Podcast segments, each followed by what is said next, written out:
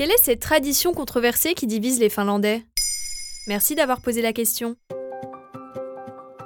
Avec une pointe d'humour, les Finlandais l'ont baptisé la journée de la jalousie. Tous les ans, au début du mois de novembre, l'administration fiscale finlandaise publie les déclarations d'imposition de tous ses citoyens, au nom de la transparence. Autrement dit, il est possible de savoir combien gagne sa voisine, son employeur ou même un politique. Alors qu'en France, il est généralement plus tabou de révéler son revenu, au nord de l'Europe, c'est une vraie tradition que les citoyens attendent avec impatience. Mais à quoi ça sert concrètement? Alors cette coutume n'est pas nouvelle, elle est apparue au début du 19e siècle. D'après 20 minutes, pour la majorité des Finlandais, la publication des données fiscales est un indicateur crucial de l'engagement du pays pour l'égalité et le bien-être.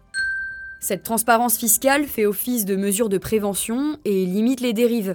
En effet, on ne va pas s'accorder une augmentation trop importante de peur de voir ses employés toquer à la porte du bureau dès le 1er novembre, réclamant leur juste part. Selon un article du Monde, c'est aussi l'opportunité de pointer du doigt les fraudeurs ou ceux qui délocalisent pour éviter les impôts. Et il faut croire que ce genre d'initiative fonctionne, puisque selon l'Observatoire des inégalités, les pays du nord de l'Europe, dont la Finlande, sont ceux qui font au mieux en termes d'égalité de revenus. Et comment est-ce que ça fonctionne? Rien de plus simple. Au début du mois de novembre, les revenus de tous les citoyens sont publiés. Il suffit donc de se rendre directement dans un centre du fisc et de taper le nom de la personne dont vous souhaitez savoir le revenu sur un ordinateur en libre accès. Pour faciliter encore plus la démarche, il est même possible de passer un simple coup de fil.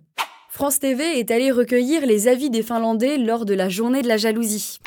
On peut regarder pour l'ancienne première ministre par exemple. Et là, on voit combien d'argent elle a gagné. On peut accéder comme ça aux données de tout le monde. Je regarde combien gagne mon ex-mari. Il a gagné 45 000 euros l'an dernier. Je veux voir si je rate quelque chose. Mais ça va, mon copain actuel gagne plus.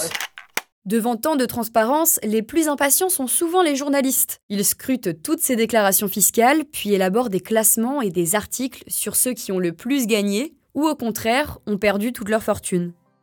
Est-ce que tous les citoyens finlandais sont d'accord avec cette démarche? En 2019, de nombreuses voix s'étaient élevées contre la journée nationale de la jalousie. D'après 20 minutes, un régime d'exception a été accordé à près de 200 ménages, gagnant plus de 100 000 euros. Ils ont obtenu le droit que leur salaire ne soit pas divulgué dans la presse. Selon une conseillère de l'administration fiscale, ces demandes ont été retenues pour des raisons économiques, sociales ou de santé et de sécurité. En revanche, les salaires de ces ménages étaient toujours en libre accès dans les centres du fisc. Voilà ce qu'est la journée nationale de la jalousie. Et vous, souhaitez-vous que les revenus soient publics en France? N'hésitez pas à répondre au sondage du jour sur Spotify et à nous expliquer votre choix dans les commentaires.